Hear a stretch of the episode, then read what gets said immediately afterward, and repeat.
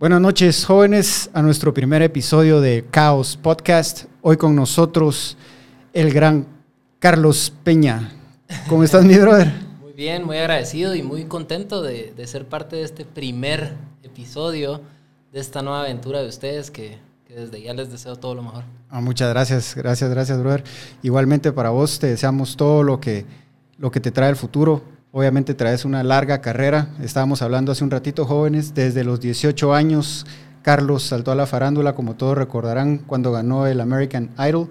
Y la verdad es que ha sido, es un orgullo para el país. Y obviamente con sus altibajos, cosas buenas, cosas malas que trae la fama, pero esas son cosas que vamos a dejar que Carlos nos hable un poco de eso. Pero antes de eso, Carlos, contanos el Grammy que viene ahorita, cómo, cómo vas en ese proceso, cómo empieza, qué es lo que lo genera. Eh, bueno, primero me siento sumamente agradecido eh, con Dios por la oportunidad que me da desde hace más o menos 15 días de vivir y despertarme todos los días pensando en que soy un nominado al Grammy y que simplemente tengo la, la opción y la...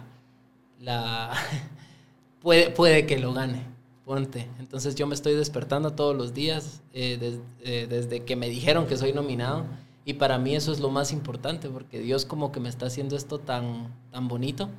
Eh, despertarte así no es normal, ¿verdad? Más cuando hay un trabajo detrás muy fuerte. Yo siempre he dicho que para mí es mucho más importante la forma que el fondo. El fondo es simplemente un momento. Eh, puede que nosotros ganemos, puede que nosotros no ganemos, porque haz de cuenta que estamos como una semifinal de Champions League. Y está el, el, Bayern Múnich, está el Barcelona, el Real Madrid, el este, cualquiera lo puede ganar.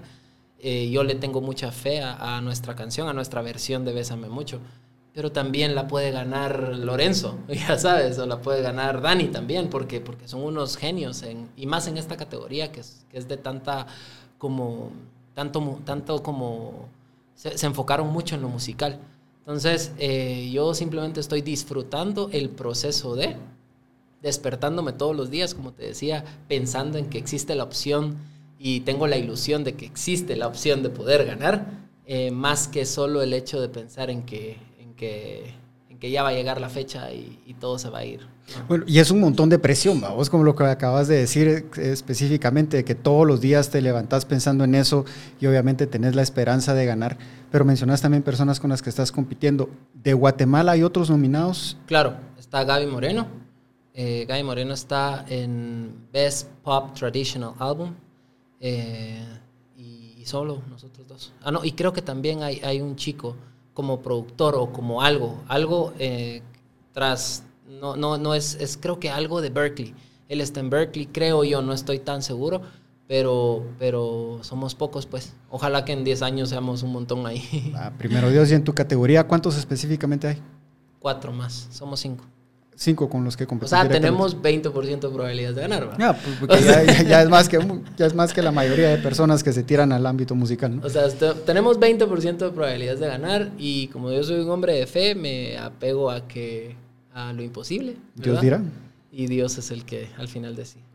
Vos, ¿cuántas personas guatemaltecas al final de cuentas han alguna vez estado en un, en un Grammy, han sido nominados? Que sepas vos más o menos. No tengo ni idea. Desconozco las informaciones. Bueno, sabemos, digamos, personas como Gaby Moreno, como Ricardo Arjona, que obviamente han tenido una gran trayectoria.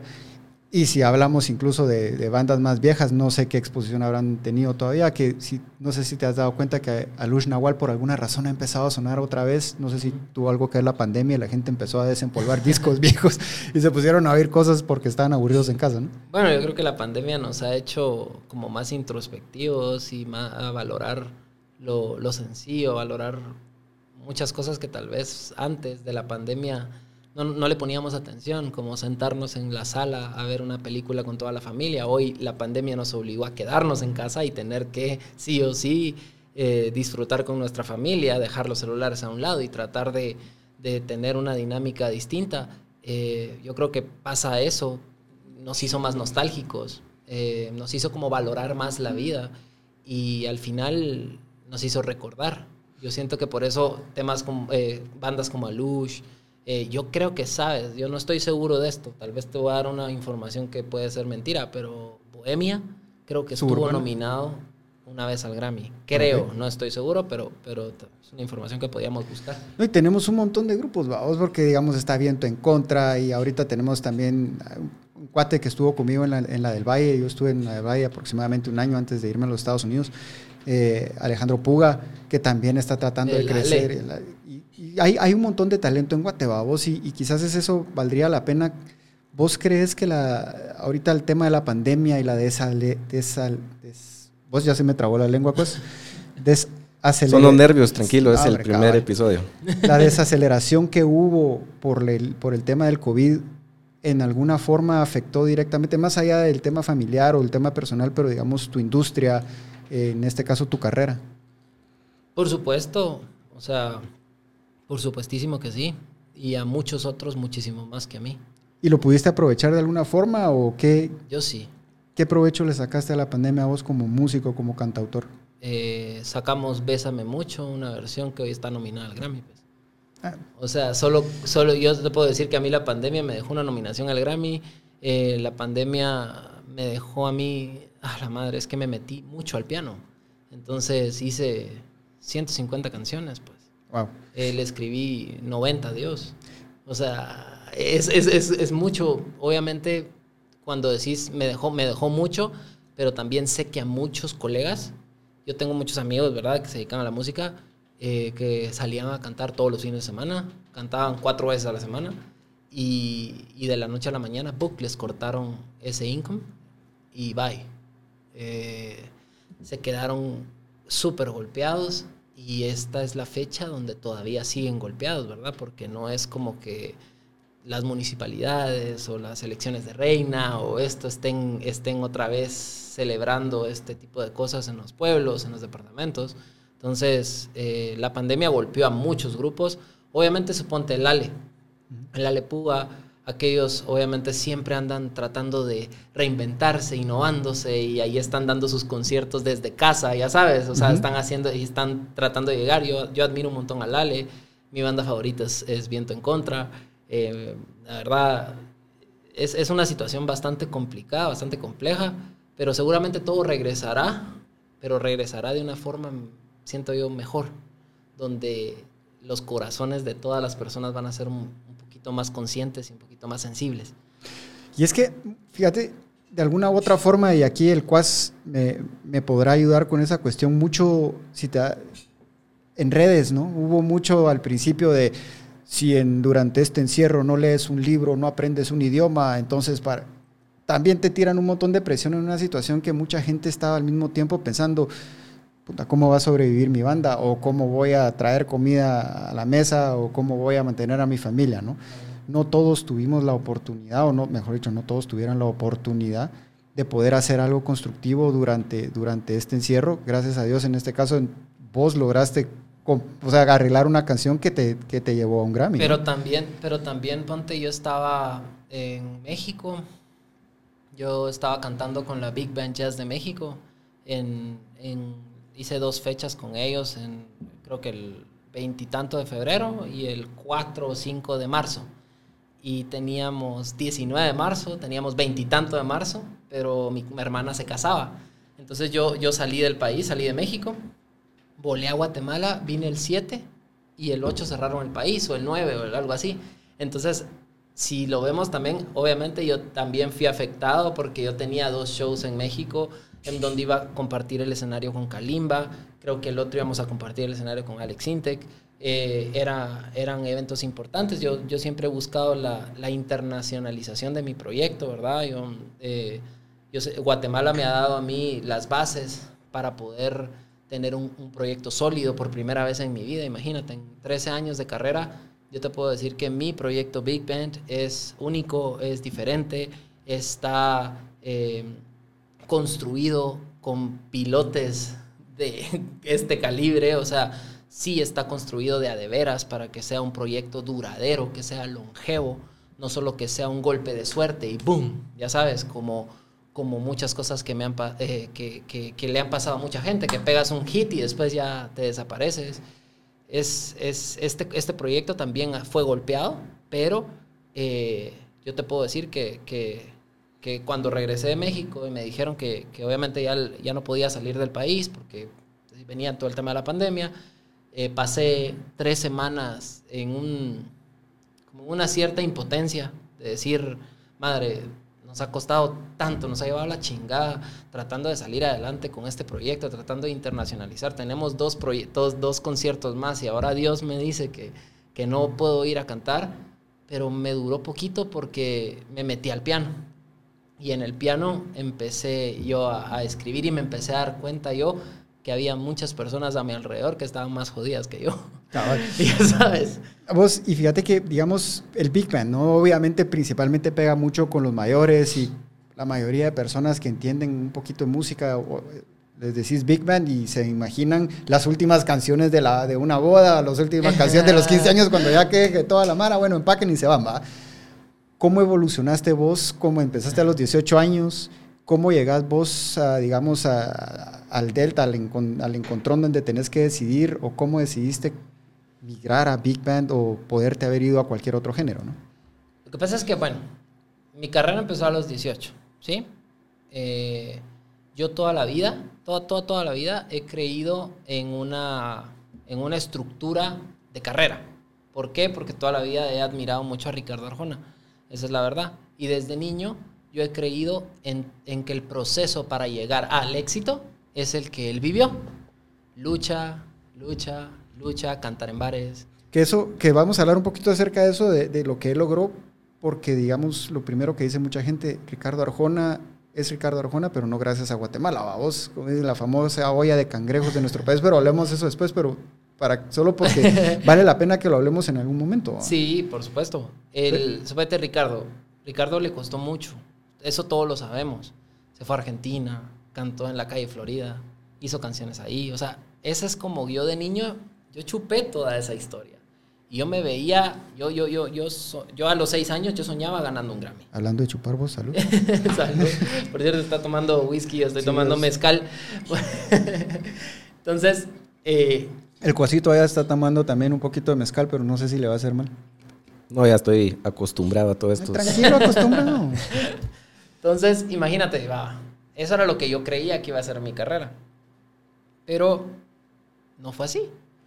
O sea, me fui a un programa de televisión, ¿sí? Que se llamaba American Idol versión latina. Y voy a la primera temporada éramos como 21 mil audicionantes. Paso todo sin haber estudiado. Yo estudié música a los seis años, ¿verdad? Pero tuve, la verdad, un shock ahí que me hice pipí en un escenario y ya nunca más quise volver a regresar a la música, es más, me volví deportista. Eh, regreso a la música cuando tenía 17 años, ¿sí? Empecé a estudiar, pero llega un anuncio de American Idol en Sony Entertainment Television y digo, allá voy. Dije yo, papá, mira, papito, mira, ayúdame, quiero, quiero irme a cantar. me voy a cantar sin haber estudiado bien, bien todo mi instrumento y lo que hoy sé de, del diafragma, respiración, interpretación, dicción y todo lo que la vida me ha dejado aprender. Eh, me voy a American Idol 1 y me eliminan como a los 60 finalistas. Pero me eliminaron porque se me olvidó la letra, eh, se me salió un gallo, eh, realmente me puse muy nervioso, no supe manejar los nervios para bien, sino los manejé para mal. Y me eliminaron regreso al país y ahí fue donde, donde mi papá... Y solo ahí una cuestión, vos, que mucha gente no lo entiende, que creen que American Idol solo es una cuestión pequeña, pero es un programa que se vio literalmente en todo el mundo. Y me imagino vos como artista, cuando estás parado enfrente de cámaras, de un público, y al mismo tiempo estás sabiendo que te está viendo todo el mundo, o te puede llegar a ver todo el mundo, esa presión psicológica no ha de ser fácil tampoco. Es, es controlable cuando tenés experiencia. Pero si llegas un, un chavito que no tiene nada de experiencia, al primero, eh, obviamente me pasó lo que me pasó. Me eliminaron, ahí mi papá me dijo, mi hijo, o sea, vos estás acostumbrado a luchar, esa es la verdad, no te vas a rendir. Metete a estudiar doble turno con tu maestra, eh, Angélica Rosa, por cierto, prepara tu audición y regresa. Hice todo lo que mi papá me dijo, esa es la verdad. Me metí a estudiar doble turno, volví a audicionar, solo que ahora eran 32 mil audicionantes. Eh, hice el mismo proceso, fui a Colombia, eh, todo, todo lo mismo. ¿Y qué si salí ganador? de la segunda temporada de American Idol. Soy el único hombre que ganó todas las ediciones de American Idol, que a mí me genera orgullo, ¿verdad? Recordarme de eso. Regreso a un país, regreso a mi país y pasa lo que pasa.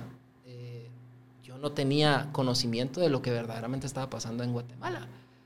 Cuando yo regreso, ¡boom! Veo a, ¿qué? Un millón de personas en las calles eh, celebrando un triunfo que era más un triunfo de país, más que de Carlos Peña. O sea, yo creo que la gente votaba tanto porque Guatemala estaba tan necesitada de ganar algo, ¿verdad? Y, como que se unieron en ese momento y Dios me puso a mí como instrumento para que todo un país se uniera. Así lo veo yo. Y fíjate de que, y te lo digo con sinceridad, y puede sonar tal vez muchas personas eh, con tanto hater que hay, vos de, que van a decir qué arrogante decir algo así, pero es que al final de cuentas Guatemala es un país que de alguna u otra forma carece de héroes personas, o sea, no tenemos héroes incluso que podamos llevar en nuestra historia o hacia el futuro. Te doy un ejemplo que puede sonar tonto, vamos, pero digamos, los Estados Unidos tienen héroes que hablan de George Washington, que hablan de los deportistas y hablan de un Michael Jordan y hablan de un Shaquille O'Neal, pero ellos van trascendiendo más allá de su carrera. Aquí en Guatemala, si vamos, nuestro héroe histórico, Tecunumán, ni siquiera sabemos si existió de verdad. Y después hablas con nuestros deportistas que eventualmente desaparecen, algunos que fueron excelentes eh, jugadores de fútbol, después perdieron todo porque malas decisiones de vida y lo que sea, y desaparecieron. Y Guatemala siempre está buscando un héroe y no es porque una persona se quiera poner yo voy a ser el próximo héroe. Simple y sencillamente la naturaleza del país y la necesidad del país te puso a vos en ese lugar. O sea, ¿tú crees que yo me imaginaba unir a todo un país a los 18 años? Obviamente que no. Pero ni siquiera me lo imaginaba de pequeñito. O sea, yo de pequeño me he imaginado levantando un Grammy. Te lo juro por lo más sagrado que es mi madre. Desde pequeño yo he soñado y he jugado desde los seis años, agarraba mi escoba con mi hermano, teníamos un tecladito, mi hermano le pachaba play y había una canción que se llamaba Showtime y para, y yo salía del cuarto y saludando como reina, ya sabes, de belleza. Yo, muchísimas gracias, Chinautla, gracias, ya llegaré a la chamusca. Que y así era. Y yo lo proyectaba. Pero yo jamás proyectaba, eso no es lo que vive un artista. Un artista no, no es recibido como un héroe nacional. Entonces imagínate lo difícil que fue también para mí. Yo me siento orgulloso de eso. Yo, mira, me siento feliz de haber sido protagonista de esa historia. Siempre lo voy a decir. Para mí, American Idol fue lo mejor que me ha pasado en la vida.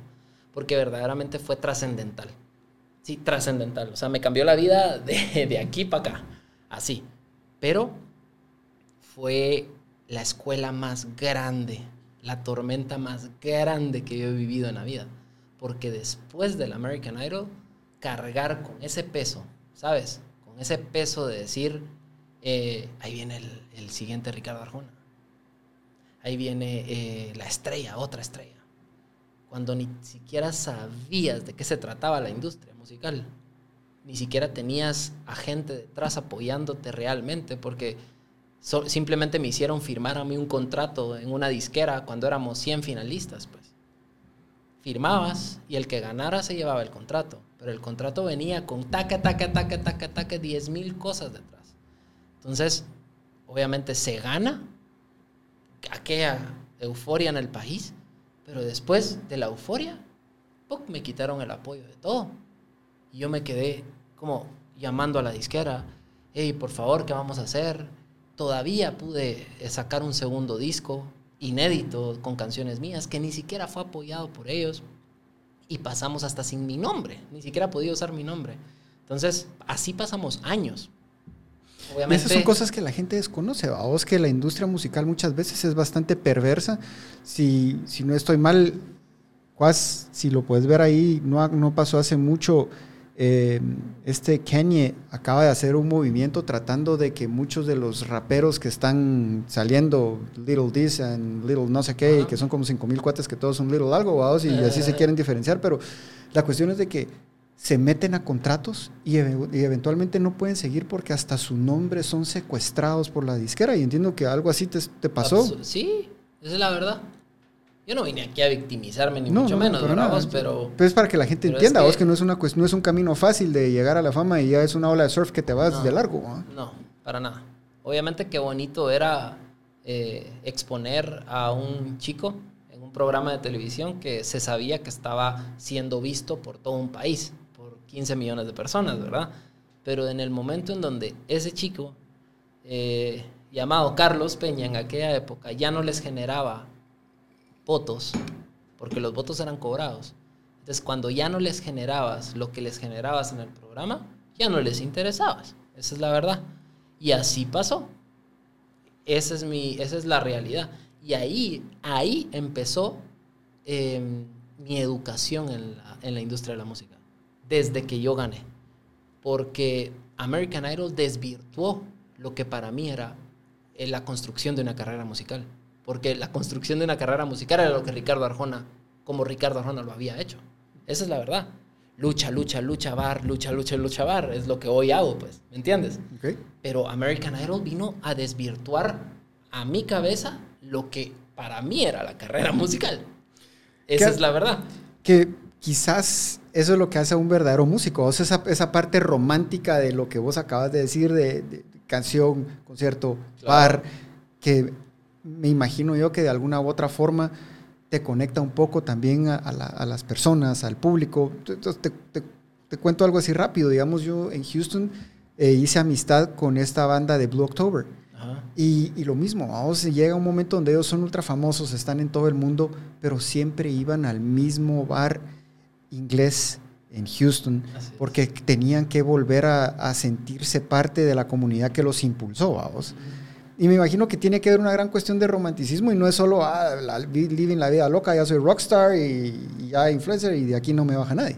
Es que, es que eso es lo que a una cabeza de 18 años eh, le pasó. O sea, pasa American Idol, te dan que si la medalla presidencial, que si esto, que vas a la Plaza de la Constitución y 100 mil personas ahí y que hicieron un conteo y que un mío, o sea, era, era mucha gente la que estaba celebrando eso, pero yo no estaba preparado para recibir eso, pues. O sea, pasa, pasa todo y obviamente entro yo en mi educación y la educación la recibí en la tormenta y la tormenta que era que nadie me apoyaba, ¿sabes? Que yo ya no tenía el mismo respaldo de las disqueras. Entonces empezó ahí mi camino. Y era un camino de transformación personal, en donde eh, yo me tenía que dar cuenta cuánto costaba esta carrera. Porque a mí me costó ocho años de mi vida darme cuenta de eso, imagínate.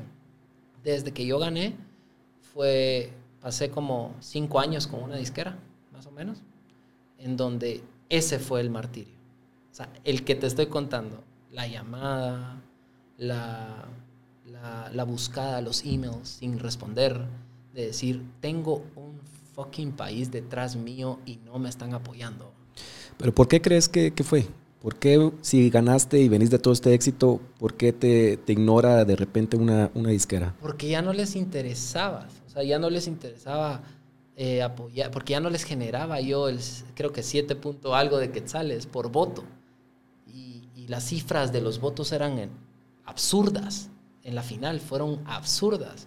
O sea, Guatemala verdaderamente votó, Latinoamérica verdaderamente votó, pero, pero hasta ahí.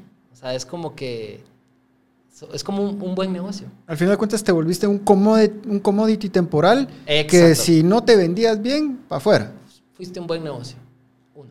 De aquellos que se te aparecen en la vida, que te dicen, mira, invertí 100 mil dólares y vas a ganar 300 ahorita. ¿Por qué? Porque esto pasa, pa, pa, pa, y es ahorita la oportunidad, los metes y ganaste. Pues sí, y, American Idol, yo no sé si vos seguiste de alguna u otra forma poniendo la atención al programa o no, pero me imagino que es muy un porcentaje sumamente pequeño aquellos que ganaron y lograron seguir con su carrera.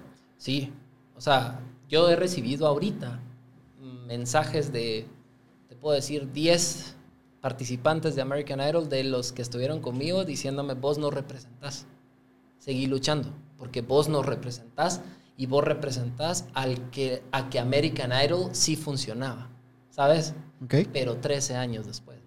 De hecho, o sea, no, no, es, no es como que pasó American Idol y, y al año siguiente tenías tu, yo qué sé, porque con el primer disco nosotros vendimos tres discos de platino por la euforia. Como American Idol, no como Carlos Peña. No, sí. O sea, ganamos American Idol y a los dos meses, Book sacó la disquera inteligentemente un disco, ¿verdad? Que vendió 25 mil copias el primer día en Guatemala. Y eso es histórico. Y tenemos discos de platino y eso. Pero después de eso, dos años después o un año después, sacamos el otro disco sin cero apoyo. Pero no llegamos a vender, creo que ni siquiera 5 mil copias, pues. Entonces, es, es un rollo bien complejo que a mí personalmente afectó como no tenés una idea, porque porque quiera que no te mareas. Te mareaste con todo lo de los 18 años. Te mareaste. Tú creías verdaderamente que eras la mera onda, ya sabes. Tú, tú decías, Dios me puso en esta posición porque somos la onda. Ahí el cuasito se puso pálido que creyó que aquel iba a decir otra cosa, la mera otra cosa. ah, tranquilo, así que se puede decir de todo. Tú lo, creías, o sea, tú, lo creías. ¿Y, y qué si no? Y no, y no era así. No eras, no eras la mera onda. Dios te estaba moldeando y Dios lo que te dio en esa época me lo quitó todo. Eso es lo maravilloso de todo esto. Porque yo, lo lindo es que te lo puedo contar, se los puedo contar a ustedes. Que Dios me dio algo que tal vez voy a hacer, soy de los únicos que puedo contártelo y decirte, sé lo que viví. Porque yo, yo era, pues, sé lo que fue salir al aeropuerto y ver 15 mil personas enfrente mío botando los vidrios. Sé que es que se te desmayen chavitas que te ven. Yo lo sé. Siete. Bueno, yo lo sé, lo conozco. Pero te puedo decir algo. También sé lo que es valer madres en esta carrera. Pero lo conozco. Y me ha llevado a dos depresiones serias. La primera fue todo ese no apoyo de la primera disquera. Eh, ya no podía usar mi nombre voy con mi hermano. Mi hermano siempre ha sido como una persona que, me, que, hoy está en San Francisco, pero, pero siempre un, talón de Aquiles muy fuerte para mi vida. ¿Qué hacemos? O sea, no puede ser que nosotros ganamos American Idol y, y ahí se quedó todo, pues no puede ser. Hicimos un proyecto, un proyecto maravilloso que queríamos ser la, el nuevo Kiss de la nueva era, imagínate. Solo que conmigo a la cabeza y dijimos, necesitamos hacer un proyecto tan de a huevo pero tan de a huevo que ellos nos negocien la salida con la primera disquera. O sea, que esta disquera diga, wow, esto es increíble. Liberemos, liberémoslo, liberémoslo de Sony. Una oferta que no pueden rechazar, decido. Una cosa así. Yo vivía en Los Ángeles, yo viví 10 años en Los Ángeles y la verdad, yo no sé, vivir afuera como que te hace... Te cambia el chip totalmente. Te, hace te, te cambia el chip. Entonces creamos una banda espectacular yo no temía, yo no les voy a mentir, amigos, espectacular. Queríamos ser el Kiss de la nueva era, donde yo era el único humano de la banda y tenía a seres evolucionados a la par. Entonces queríamos merchandising, era un rollo fumadísimo que al final nos conseguimos unos managers que lo apoyaron y vamos a Warner y nos lo compran. nos compran el proyecto, nos salió la jugada. Warner negocia, o eh, ni negocia, nos vamos de, de Sony sin ni un penny. O sea, todo lo que hiciste, lo que no hiciste, lo que cobraste, lo que no cobraste, lo que generaste, nada. Cuando te digo nada es cero. Cero. A mí la disquera nunca me pagó nada. Nos vamos con Warner, trabajamos un disco, y llegamos, es más, esa, es buenísima eh, como éramos seres evolucionados, ¿verdad? Eh, llegamos a la disquera, a, Warner, Music, y llegamos personalizados, ¿verdad? Y entramos a la oficina, literalmente, pack, pack, pack. Y entramos con, todos nos veían, el AIR. Con plataformas y todo, decís vos. Todo, todo. O sea, te estoy hablando de todo y ellos se quedaban, ¿y estos cuates quiénes madres son? Estos cuates quiénes son? La cosa es que nos firmaron. Nos hicieron disco. Tres videos. Trabajamos para Warner Music eh, este proyecto que era maravilloso. Dos años y algo. Yo ya venía con la primera decepción, pero yo dije, aquí es, esta es, esta es. Dos años y algo trabajando para eso y a dos semanas de lanzamiento se arrepiente. ¿Y el contrato? Les valió. Se arrepienten y me dejaron en libertad. ¿Cómo te explico que me quedé con un disco hecho por Greg Wells? Que Greg Wells es de los mejores productores del mundo. Hizo eh, It's too late to apologize. It's too late. Hizo Mika. Esa canción que es espectacular es Grace Kelly.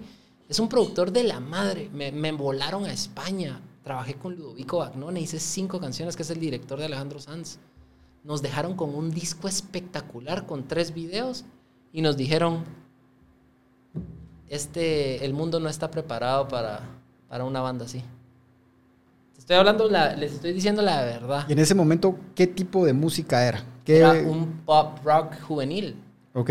Era un pop rock juvenil, eso era. Y después tú ves a un Bad Bunny, ves tú esto y decís, obvio que hubiera estado preparado si, si el mundo necesita cosas diferentes. Total. Cuando a mí me dan esa negativa, cuando a mí me mandan a la fregada literalmente ahí, ahí fue donde yo caigo en mi mayor tristeza, depresión y caigo en el hoyo más grande de mi vida, en donde yo dije, yo no creo que esté listo, o sea, no creo que Dios quiera que yo me dedique a la música. Y caí en una depresión absoluta. Y me fui en un mundo que yo no conocía. Con todo lo que viviste, Carlos, te voy a, a ver si, si me doy a entender.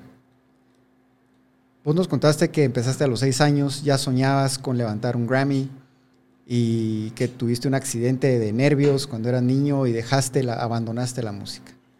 Desde niño a los 18 años, más allá de tu entrenamiento musical, algo más que vos sentís que te haya preparado después de, que te rompieron el corazón y la carrera, digámoslo así. ¿Qué te ayudó a salir de todo eso que, que viviste desde niño a los 18 y después de los 18 que te ayudó a estar preparado para enfrentar a una disquera de, de tamaño mundial como, como Sony y después obviamente para que te abrieran las puertas en Warner? ¿Qué te preparó vos? Bueno, primero, el, el lujo de papás que tengo. Eso es lo primero, el lujo de papás que tengo, porque nosotros no nacimos en una cuna de oro. Nosotros nacimos en la zona 6 y, todo, y yo tengo en mi memoria una lucha diaria por querer salir adelante y por querer cambiar el estatus financiero, ¿sabes?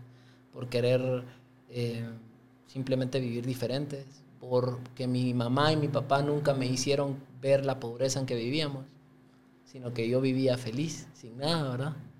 Eh, entonces yo he vivido un ejemplo de lucha bárbara, o sea, de mis abuelos, mis abuelos, doctor, eh, enfermera, maestra, mi abuelita fue maestra por 62 años y fue maestra hasta los últimos días de su vida.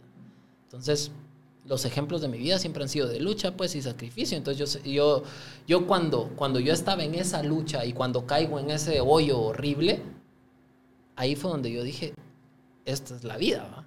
O sea, como que conecté en mi cabeza, no, no en irme más allá, ya sabes, y a la perdición, sino verdaderamente me conecté al- a ese chip de decir, esto es la vida. Bueno, de aquí, ¿qué más? Porque ya no puedo irme más para abajo. Ahí me pasó lo más maravilloso que me ha pasado en la vida, que es que, que volteé a ver al cielo y le entregué mi vida a Jesús. Ahí cambió todo. O sea, cuando yo pasé mi segunda depresión eh, y verdaderamente caigo en ese momento en donde había, había de todo. Y ustedes se pueden imaginar cuando les digo había de todo, es que, que estando en una depresión, eh, tú ya no sabes más qué hacer para separarte de tu realidad y vivir en un mundo paralelo, con adicciones, con muchas cosas que, que no eran parte de mi vida, pues cuando yo estoy en ese mundo, verdaderamente eh, me doy cuenta que Dios es el único que me puede sacar de ahí. Le entrego mi vida a Dios y ahí escucho una voz que me dice, seguí luchando, pues. Pero ahora sé lo que vos querrás hacer, sin pensar en voy a hacer este tipo de música para convencer a lo que está de moda, o voy a hacer este tipo de música porque es lo que va a pegar. Me olvidé de todo eso y empecé a hacer un research en mi depresión. Y dije, ¿qué es lo que han hecho mis ídolos más grandes? Y empiezo a ver Tony Bennett, Frank Sinatra, Luis Miguel, Robbie Williams. Y todos tenían un común denominador, que era en algún momento de su vida habían hecho formatos Big Band. Yo empiezo a estudiar el Big Band. Y digo, oh, ¿el Big Band qué es? ¿Es un género? ¿Es un formato? No, el Big Band es un formato musical de una orquesta de vientos, de metales, que enaltece todo lo que toca, ¿sabes? Que todos los músicos, sección por sección, son académicos, que ahí no hay nadie que no sepa leer música. Entonces yo dije, pero ¿qué es el Big Band? Y empiezo a fa, fa, y lo escuchas en las, en las películas de Hollywood.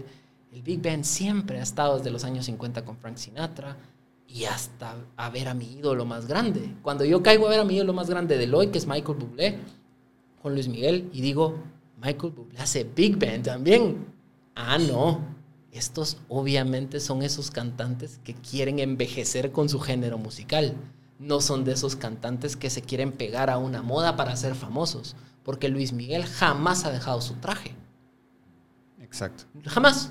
O sea, él jamás ha hecho, se ha pegado a un género musical solo porque quiere pegar más, ¿no? Ese tipo de cantante soy yo. Ese, el que quiere envejecer con el género, el que no importa, desde niño, te lo juro que yo así me visualizaba, no importa si yo no te lleno un estadio. Por eso te digo que American Idol vino como a desvirtuar un poco mi sueño. ¿sabes? Me dio mucho, pero le dio mucho al país, ya sabes, el decir, a la madre, ganamos Guatemala. Pero mi sueño personal lo vino a desvirtuar un poco porque, porque yo, yo soy un cantante que quiere llenar teatros en el mundo. Yo, eso es lo que yo quiero. Quiero tocar toda la vida en vivo. Yo soy un cantante que te canto en vivo. Yo no te hago playback nunca. Yo, yo, yo quiero tenerle, tener la libertad de decirle a mis músicos, improvisen, pues. Me salgo, hago, salud, mi hermano. salud, mi brother. Toquen. y que se queden tocando. Usted no toque cuas porque no le sale mucho la música, güey. Eso, ese es el tipo de músico que yo quiero ser por el resto de la vida. Cuando yo caigo a eso, digo, lo que yo tengo que hacer es hacer Big Band. Y quiero hacer Big Band en español. Ahora vos decís, ser cantante, pero vos más allá de ser cantante sos cantautor, porque también has escrito canciones propias. Desde pequeño. ¿Qué te inspira, brother? Ay Dios, todo. Es que todo. Tú puedes ir en el carro un día y ves a una señora pidiendo eh, dinero y tú dices, ¡Hala, qué triste esa situación de ver a una señora de 75 años teniendo que pedir dinero en la calle! Tú te vas al piano y seguramente al pegar el primer acorde te vas a acordar de eso y le escribes una canción. Así vive el compositor. A mí no me van a dejar mentir. Quien esté escuchando esta entrevista y ese sea compositor sabe de lo que hablamos. El compositor te compone en todo el tiempo. Te compone en el carro, te compone aquí, te compone allá. O sea, no es como que seamos compositores de vender canciones, pues, no, de vender canciones para, para que sean hits. Hay gente que es compositora, que vende canciones para hacer hits, pero que también son esos compositores que, que, que no podemos vivir sin el componer.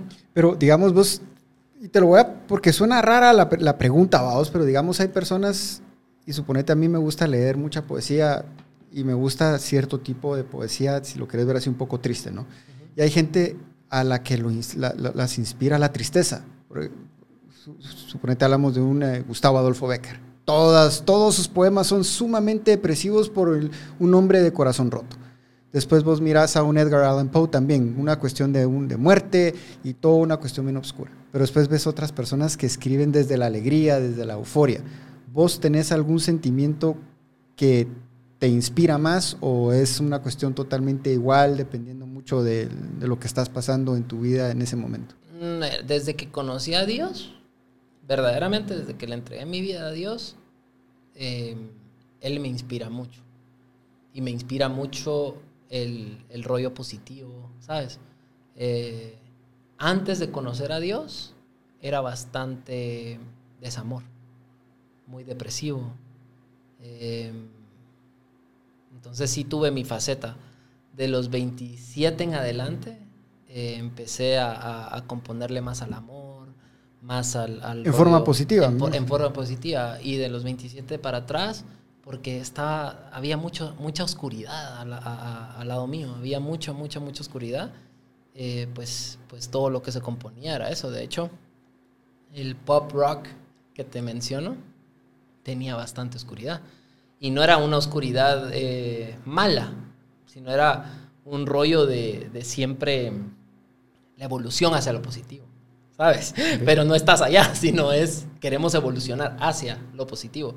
No es te compongo desde ahí, porque ahí me siento, ¿sabes? Eso fue después de los 27 en adelante, ya con el Big Band.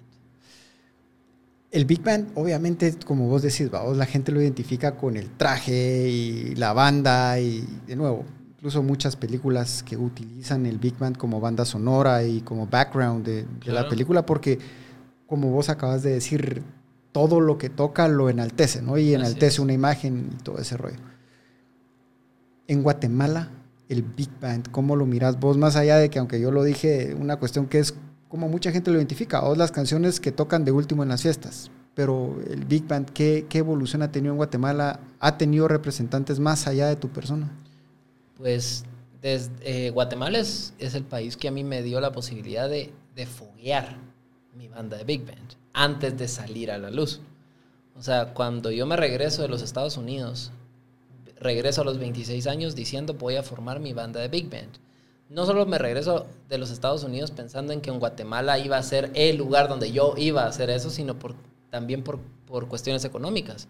Porque formar una banda de Big Band en los Estados Unidos no es lo mismo que formar una banda de Big Band en Guatemala. ¿Y todos tus músicos son locales? Todos mis músicos son, son locales. O sea, esto ha sido maravillosamente lindo porque, porque también con toda la banda que, que, con la que yo toco hemos evolucionado todos. ¿sabes? Hasta en la forma de tocar. O sea, hay muchos, hay muchos eh, metales que son de la banda marcial y ellos están acostumbrados a hacer tocar como muy fa, fa, fa. Y el, y el Big Band te hace eh, interpretarlo, interpretarlo de forma que ahí te metiste ya en un tema, un cachito cándido para el, para el amigo aquí, para el cuas. ¿Por qué vos? Tu, abuelito fue compositor de música marcial, ¿no? Así es. Yo tengo los genes de, de músico que los estoy tratando de, de, explotar, pero no se te da. Pero no se me da. no, hombre, sí cuesta. sí. Pues sí, es que es impresionante. Digamos, yo sabía del abuelo de, Gabriel del Cuas de que es compositor de música marcial, eh, si no estoy mal, tuvo que ver con la fundación de la, de la, Escuela de Música Militar. Sí, de hecho él escribió la, la sinfonía, no sé si este es el nombre correcto, pues fúnebre para la muerte de Kennedy en los 60. Ah. No más. Y, te das cuenta que, hay talento. Nada más que eso. Pero, y fíjate vos que, de nuevo, y vuelvo a decir el comentario que dije de, de, de, que cómo interpreta, no, no cómo interpreta, no, pero la gente cómo reconoce la música Big Band, ¿no? De la de, final de fiesta. Pero son las cosas de, la vida que, y te lo digo así eh, con total sinceridad, de que probablemente ya creaste vos una nueva, una nueva generación de seguidores de la música, de tu música porque te contaba en el colegio Waldorf que mi hijo va a ese colegio y cuando fuiste a grabar tu canción ahí, un montón de güiros te vieron y saben quién sos. A pesar de que son, estoy, estoy hablando de niños de 8 a 14 años, pero ya saben quién sos. Y, es una, y, saben quién sos por un género de música muy específico que no necesariamente es con el que se les está bombardeando. Y yo creo que es algo que, que nos va a sorprender en algún momento. Ay, ojalá. O sea, ojalá porque el Big Band es un género musical que te acaricia con, su melodía. O sea, no, no, te, no te mete a la cabeza, cojamos, cojamos, cojamos, cojamos, cojamos, chupemos, chupemos, chupemos, chupemos, droguémonos, droguémonos. El Big Band es un género elegante. Va, mira, pues, y eso lo, y vos acabas de decir algo bien específico, y, y, para que la gente mire también y entienda. Vos estás hablando de un músico guatemalteco que está hablando de, Big Band, de música hasta cierto punto desde una visión romántica.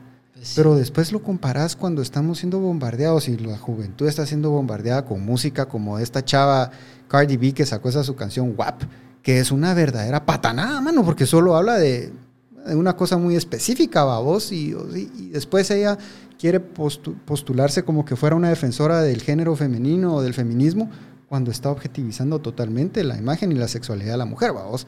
Entonces son cosas donde tenés enfrentados lo que, lo que le quieren vender a la juventud, pero después cuando miras a una juventud que se encanta con música de un Carlos Peña en un colegio y que los güiros están viéndote tocar y a tu banda y, y rodeando, rodeando a toda la gente, a tu, escenario. Lo que pasa es que, mira, en los años 50 Frank Sinatra llenaba Madison Square Garden con Big Band.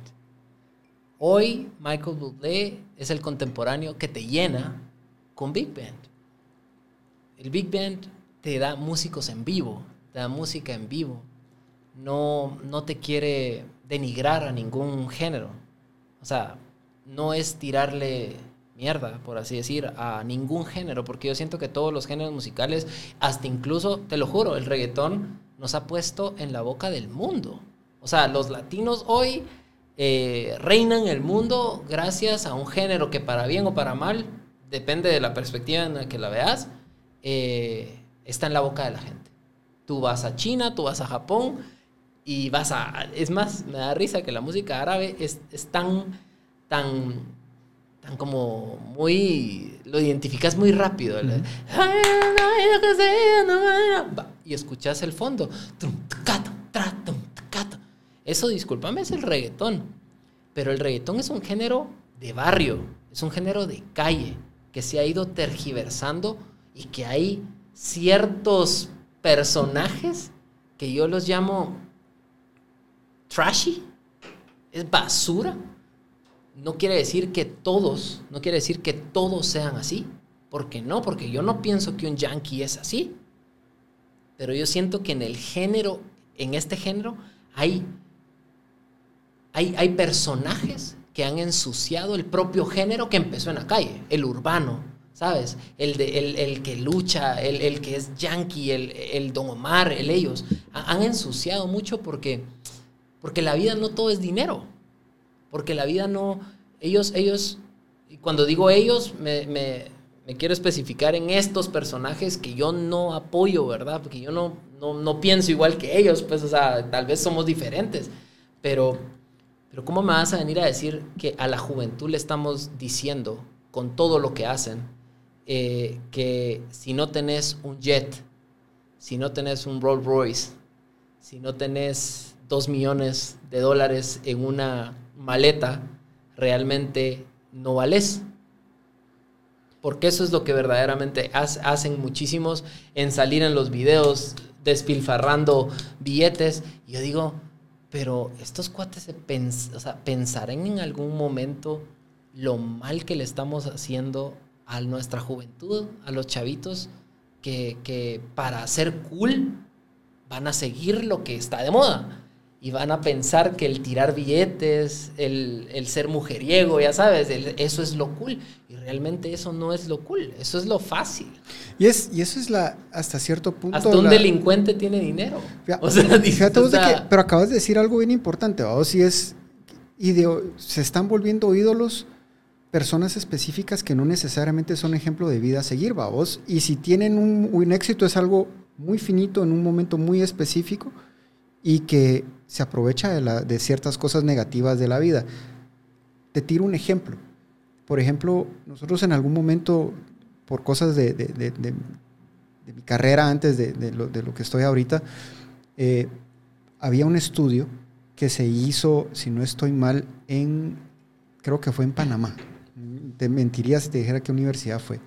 Pero habla de cómo, digamos, la película, del, o mejor dicho, la serie del, cartel de los sapos, vamos, de, de, repente romantizó la imagen del narquito sapo, vamos, del narquito que, que chía a los demás narcos. Y vos ibas con los güiros de los asentamientos y las escuelas públicas y les preguntabas de 3, 4, 5 años, te decían, yo, yo quiero ser sicario y después quiero ser narco como el fresita. Entonces decís vos, nuestros güiros están viendo una cuestión de que ser de esa forma negativa te puede llegar a algún nivel de lo que ellos conciben como éxito. Y, y después tenés vos a personas como vos, un verdadero artista o un cantautor, que te enfrentas a toda esa cuestión de, de negatividad. Vamos. Una cuestión bastante difícil como yo lo veo, pero de nuevo, como te dije, tenés una oportunidad, creo yo, porque sin darte cuenta ya creaste un nuevo, un nuevo grupo de seguidores muy jóvenes que les gustó tu, tu música. Ay, sí, pero ahí también, yo creo que como mis, como en los tiempos de mis papás, ellos tenían retos, ¿verdad? Total. Eh, los, mi abuelito también tenía retos con mi papá. Y Yo creo que nosotros tenemos retos de cómo educamos a nuestros hijos y qué dejamos que escuchen. Eh, o qué dejamos que sigan también. Porque, porque yo creo que eso no se va a acabar. ¿Sabes? O sea, yo creo que el Internet, todo está tan a la mano que, eso no, no se va a acabar. Yo creo que lo que tenemos que hacer es tratar de, de ser lo, lo más estar lo más presentes para nuestros hijos y para nuestras generaciones y tratar de ser esa, ese, ese, ese contrapeso a una, a una ola de, no sé, de quieren hacer mierda a la familia. O sea, aquí como que hubiera una, una agenda de, de querer destruir los valores familiares, ¿verdad? O sea, eso es como, como lo veo yo. Es como que hubiera una agenda y hay alguien detrás, así como una maquinita, lo derbez. ¿Sabes? Cuando Derbez hacía... Y ¡pam! se chocaba. Como que hay alguien ahí detrás que quiere ir en contra de los valores familiares, ir en contra de las creencias de fe. Entonces todo es así. Y te lo tiran y te lo tiran y es lo que te comes diariamente. Entonces yo creo que es responsabilidad nuestra de los que estamos del otro lado de no permitir eso es lo que, lo que tú vas a ver siempre en, en, mi red social, que no son de las más seguidas, por supuesto, porque no estoy haciendo lo que, lo que, lo que hoy está pegando.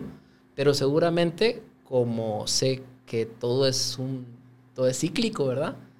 Eh, esto va a ir cambiando. Y, y, y, y todo va a regresar otra vez a lo que, al inicio y vamos a empezar otra vez a vivir una etapa en donde los valores, yo creo que por eso el COVID y el coronavirus y todas estas cosas nos hicieron más conscientes para tratar de valorar verdaderamente lo importante y no lo, lo la basura, pues. O sea, a mí que una canción pegue, ¿sabes? Yo no soy como Maquiavelo que dice que el fin justifica los medios. Que una canción pegue Ah, no quiere decir que sea lo más importante para mí. Es la forma en que pegó, es lo más importante para mí, ¿verdad? No solo es llegar, sino es cómo llegaste también. Porque si llegaste cantando creepy, creepy, creepy, sabemos que creepy es una droga, eh, y, y, y te ganaste mil Grammys por eso, yo no te lo voy a aplaudir. Yo, Carlos, no te lo voy a aplaudir pero si vos sos un Ricardo Arjona, que pasaste tantos años eh, cantando de arriba para abajo, eh, sufriéndola esto y el otro, hasta te puedo hablar a nivel personal de lo que yo he vivido, que son 13 años desde aquel éxito de American Idol, en donde las cosas no salen, no salen, no salen, no salen. ¿Y qué pasa si el 19 de noviembre te ganas el Grammy?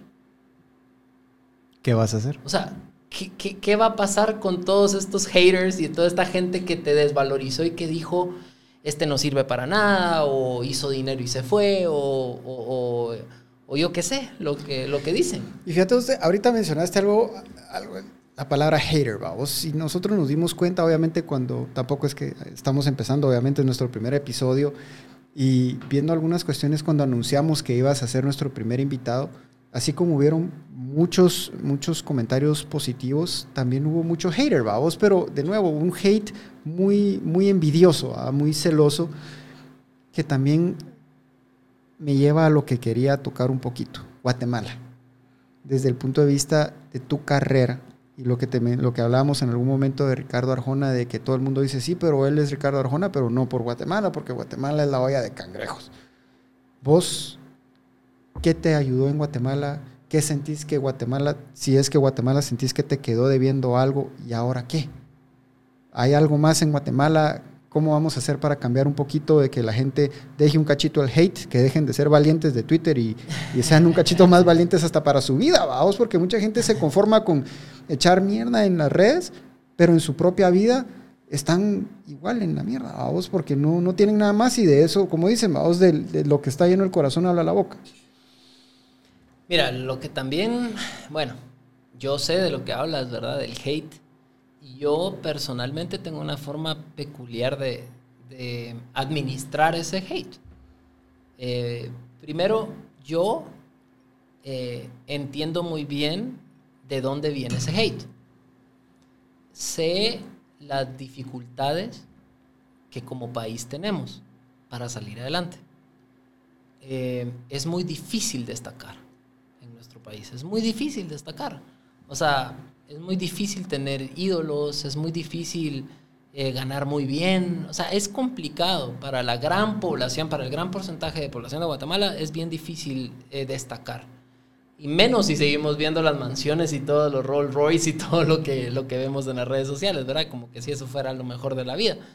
Entonces, eh, yo entiendo de dónde viene eso.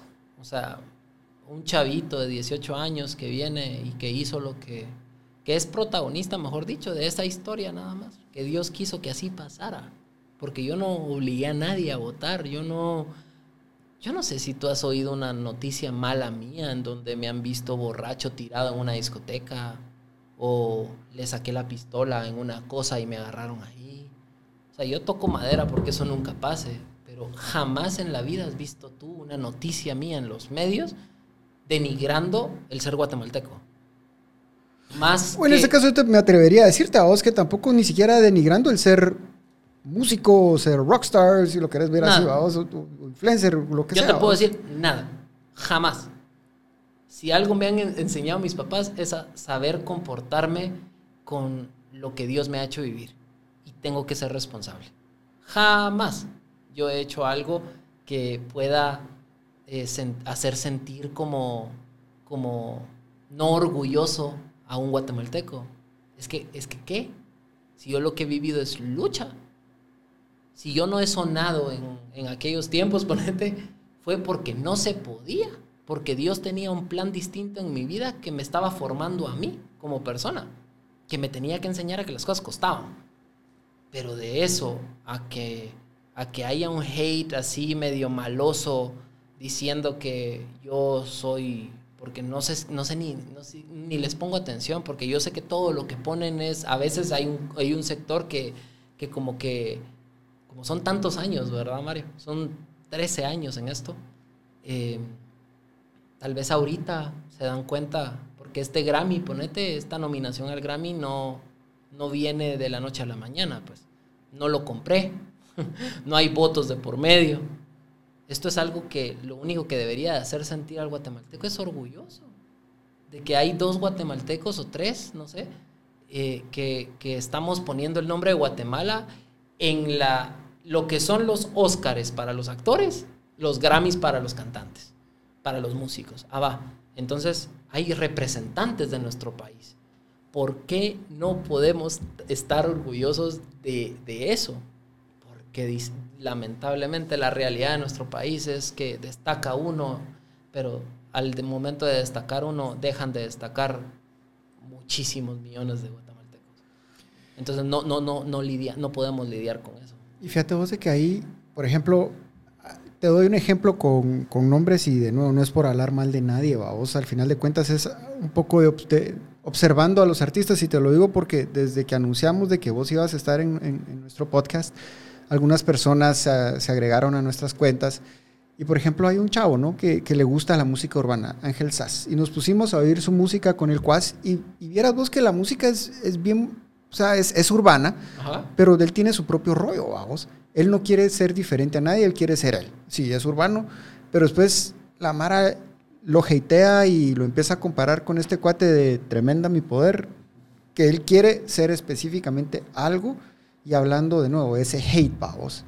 Entonces hay, hay, hay personas, creo yo, que hay niños quizás de 6 años ahorita, de 8 años, que están oyendo o que pueden llegar a oír la historia de, de, Carlos Peña y de que se puede lograr a pesar de las dificultades que te da este país, vamos. Y creo yo que ahí es donde en algún momento hay personas que pueden llegar a ser ese diferenciador o, o motor de inspiración, si lo querés ver así. Sí, pero es que tienes que, tienes que acordarte que que uno cuando está en la posición en la que yo estoy, yo no me enfoco en ellos, pues. Ellos que sigan criticando. Ellos que, que le den duro, ¿sabes? Que, que, cosa que yo saque le den. O, es que es, es más, cosa que saca cualquiera. Lo hatean. Ah, lo hatean con todo. Entonces, ellos que sigan en su mundo, ¿ya? Yo me enfoco en la gente que me quiere. O sea, yo le debo respeto a la gente que me quiere. Si yo me enfoco en los que no me quieren, estoy desvalorizando a los que verdaderamente me quieren. Yo a ellos no les pongo, yo a ellos, honestamente, no les pongo ni atención, porque yo tengo, gracias a Dios, una vida eh, tranquila, ¿sí? En donde tengo una esposa maravillosa, en donde vivo desde hace más de casi 10 años con una mujer espléndida, en donde fui educado por unos papás maravillosos. Si eso les molesta, pues que les moleste y que les rasque donde les tenga que rascar. Eh, a los 18 años hicimos historia en el país. ¿Yo por qué me voy a sentir avergonzado de eso? Me siento orgulloso de haberlo hecho y lo, y lo representé bien. Fuimos número uno. Guatemala no fue número dos, ni tres, ni cuatro, ni cinco. Nosotros ganamos eso. Entonces el país ganó. Entonces al hate, ¿qué le puedes decir de eso? Manito, seguí criticando. Yo me enfoco en quienes me quieren y los que me quieren merecen absolutamente mi respeto. Tal vez algún día, porque también al mismísimo Ricardo Arjona le tiraban y le tiraban y le tiraban en su Y le tiran todavía. Y le tiran todavía y no saben que Ricardo Arjona es nuestro mayor orgullo. Yo le doy gracias a Dios de que, de que ese señor nació en este país. O sea, de verdad, yo digo, ese, él es la prueba de que del hacer las cosas que él quiere hacer y pegar con su fórmula. Punto y final. De nunca pegarse una moda, de siempre estar eh, componiendo lo que a él se le antoja y así tuvo éxito y así se quedó y así se quedará por el resto de la vida.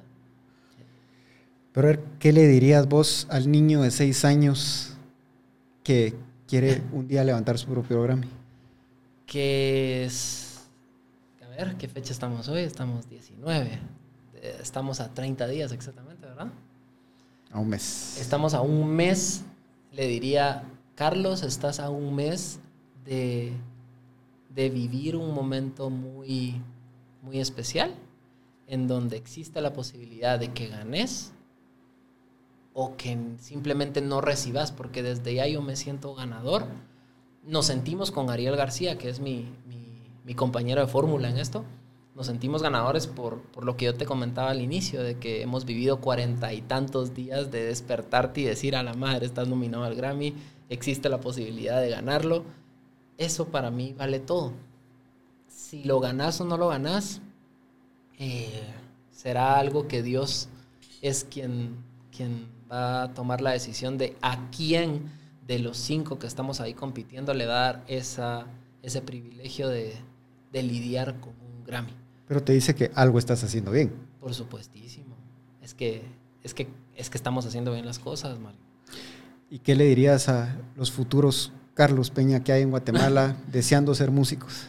Bueno, no, que no sean Carlos Peña, que, busquen ser.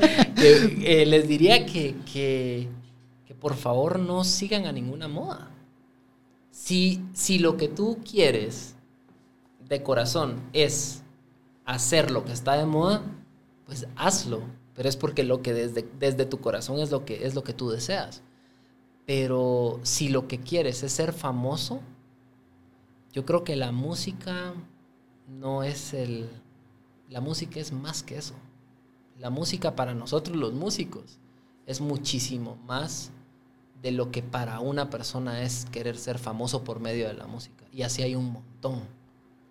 Y por eso como llegan, se van. Y esta no es una carrera de talento, ni es una carrera de si tienes dinero y apostas en ti.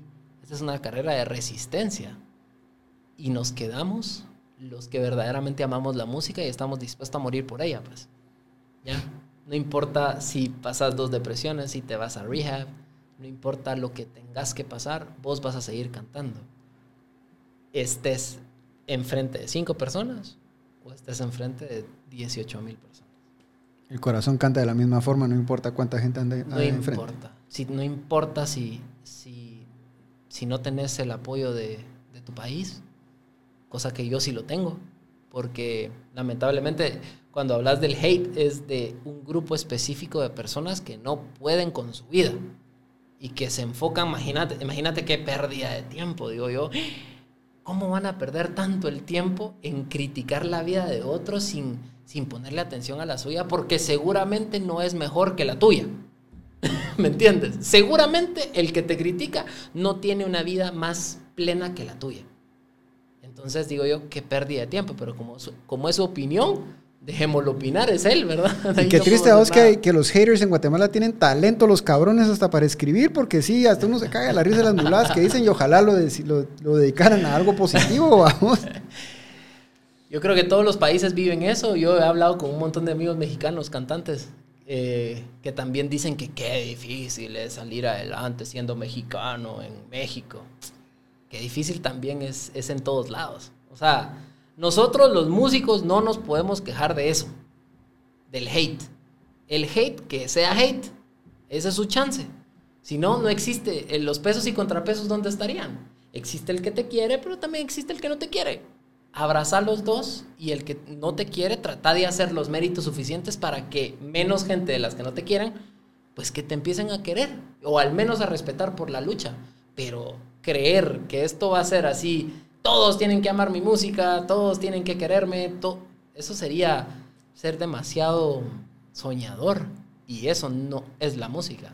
Y eso le pasa al mexicano, al nicaragüense, al guatemalteco, a todos todos tenemos esos pesos y contrapesos con los que tenemos que lidiar.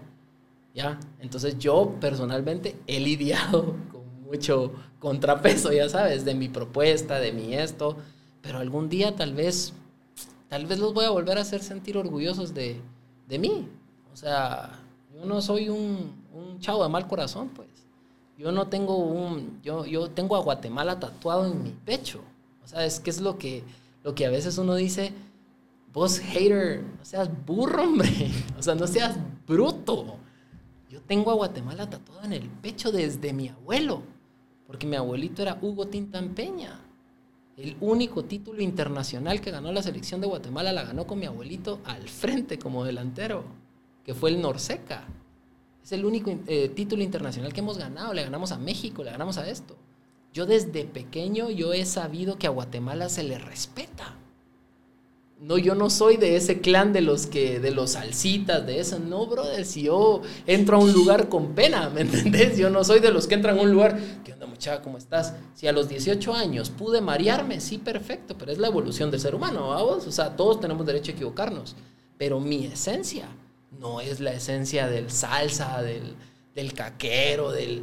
Te lo juro por mi madre que mi país está tatuado. Y seguramente en la gala, si Dios me permite, levantar esa, ese bendito Grammy, si Dios lo permite, porque es, Él el que me lo va a dar, seguramente voy a mencionar a mi país, porque Guatemala es quien me puso en esto a los 18 años. Y desde ahí empezó mi verdadera carrera. Seguramente sin American Idol yo nunca estaría nominado a un Grammy. Pues con Toy Haters seguís amando a Guatemala, vamos. Pero por supuesto, porque acaso que Guatemala es ese hater. Guatemala es mi abuela. O sea, Guatemala, Guatemala sos vos que me invitaste al programa. Guatemala sos vos. Guatemala no es ese hater. Ese hater representa la caca de Guatemala. La, la, representa la, no solo la caca de Guatemala, representa la, injusticia, representa todo lo, lo, feíto. La inconformidad. La inconformidad, el no ser feliz, pero también ahí hay un fondo, ¿verdad? Vos que yo no solo, por eso yo no solo le echo la caca al, al, hater, porque yo al hater, más que tirarle mierda, yo quisiera abrazarlo y decirle, brother, contá conmigo, ¿me entendés? Porque yo sé que detrás de ese hate hay muchísima injusticia de parte de todos los gobiernos que han gobernado este fucking país, que no le han puesto atención al que verdaderamente hay que ponerle atención, que es a la gente pobre, porque los que más sufren en este país son los pobres. Entonces de ahí sale ese, ese odio, esa, esa onda que te matan a tu hermano, te matan a este. El hijo de este obviamente nace con, con, cosas que nosotros tenemos que, que, sanar como, como pueblo. Entonces, desde si, si nos vamos más allá de por qué el hate es tan así, tan, tan pura lata, que yo los llamo pura lata, vamos, porque a veces uno puede estar ilusionadísimo con el Grammy y ni eso les hace feliz. Y es que nunca vas a quedar bien con todo el mundo, vamos, eso es lo peor de todo. Y fíjate vos de que vos dices algo, y te lo digo desde el punto de vista de haber estado en, gobierno en algún, momento, en algún momento, y obviamente se recibe la presión y también de, y uno lo vive en la casa también, vamos, de que esperan que uno haga mucho Y te lo digo, digamos, yo, yo tengo familiares ya grandes y dicen, ah, es que si usted habla con el presidente, dígale que haga esto. Uno dice, tal vez porque Guatemala todavía tiene la imagen de aquello del presidencialismo, de que con un bastonazo el presidente se hace babos, y sin embargo se ha vuelto un país tan sobrelegislado, donde vos tenés leyes, donde nuestros brillantes diputados que no saben ni con qué mano escriben bien, escriben una nueva ley y que no se dieron cuenta que contradice otra. Y toda esa problemática no la puedes arreglar vos de un día para otro, sino que lleva un esfuerzo verdaderamente de que tenemos que involucrarnos todos, vamos, y de alguna u otra forma es una cuestión que va a llevar un proceso y en algún momento tenemos que decir, mucha, hasta aquí ya, su hate, aguántenselo un ratito y échenle ganas para adelante, en vez de hate y tirar mierda, métanle ese fuego y esa presión a algo positivo y miremos que hacemos todos algo. Vamos. Es muy difícil. Es totalmente difícil, pero no creo que sea imposible. Porque si fuera imposible no tendríamos a un Carlos Peña por recibir un Grammy Latino primero Dios. Imagínate, o a Gaby también, Gaby Moreno, que lo reciba, lo merece. Es muy difícil, ¿verdad? Es muy difícil. O sea, es muy difícil, pero como, como, como creyente y como cristiano nosotros tenemos que creer en los imposibles, pues, y la fe es eso. La fe es, es creer en lo que no es, pues. Uno hace lo posible y que Dios haga lo imposible. Exactamente. Y como somos países cristianos, eh, es increíble que Guatemala, a pesar de todo lo que tú dices, los problemas, a pesar de toda esta impotencia de mucho sector de Guatemala, que de mucho chavo, viejito, adulto, que, que verdaderamente no pudo hacer, no pudo como realizar sus sueños, porque ese es el problema, la frustración de no poder realizar tus sueños.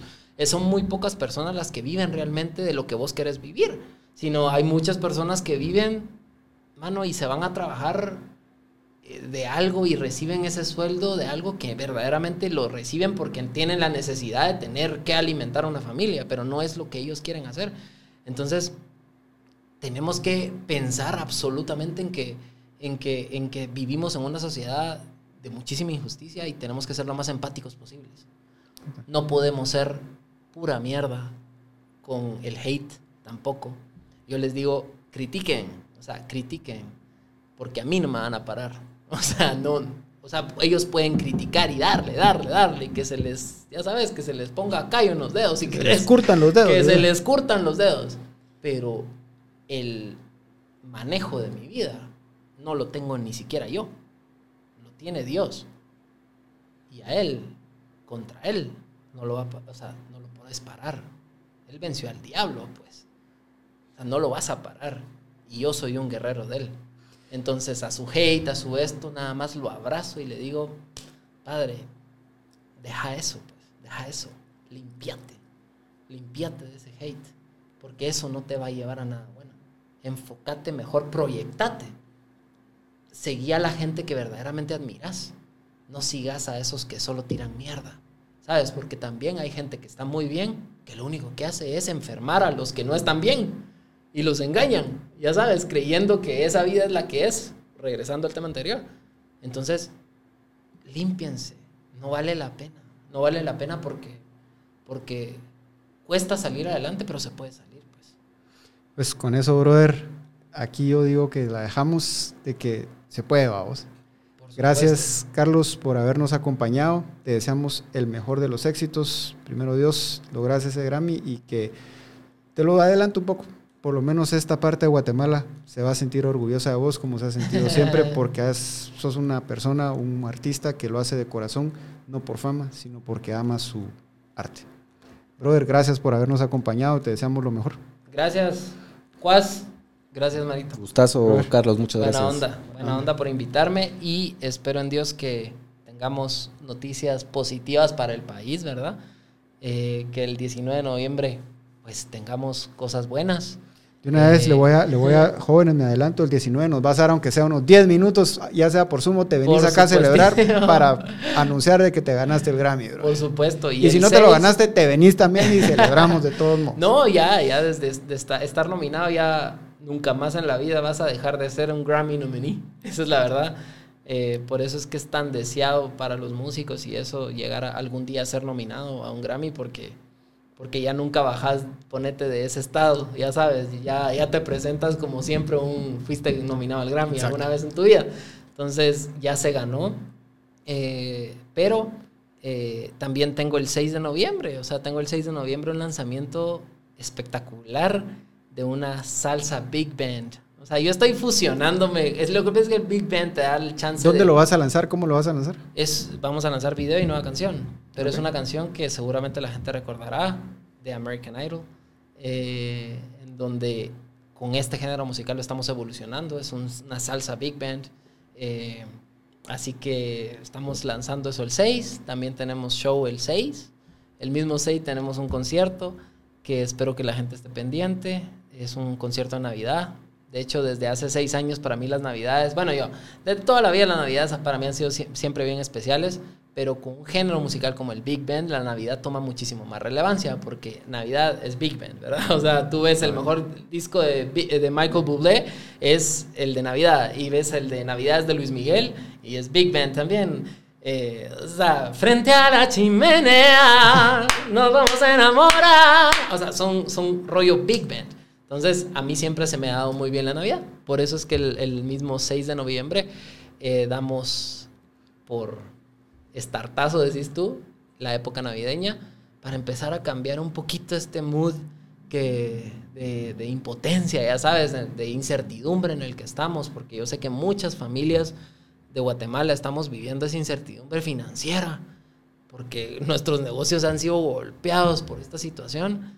Entonces yo creo que la Navidad no hay que olvidarse que es, hay que celebrar el nacimiento de Jesús y, y eso lo vamos a empezar a hacer nosotros desde el 6 de noviembre, así que y va a estar en, lo, en todas las plataformas. Es un, es un, streaming donde van a ver ustedes, de, va a salir por tres marcas importantes y, a ver qué dice Dios nada más. Que sea lo que Dios quiera. Yo siempre he dicho esa, esa frase, que sea lo que Dios quiera, pero yo le pido mucho a Dios que, que nos vaya bien, ¿verdad? Para tratar de influenciar de manera positiva a nuestro pueblo amado, que, que a pesar de esos hates, yo toda la vida voy a tratar de representar de la mejor manera pues el 6 ahí estaremos conectados o vamos a echarte porras cuando estés ahí. Buenísimo, anda. Brother. Gracias, Gracias, jóvenes.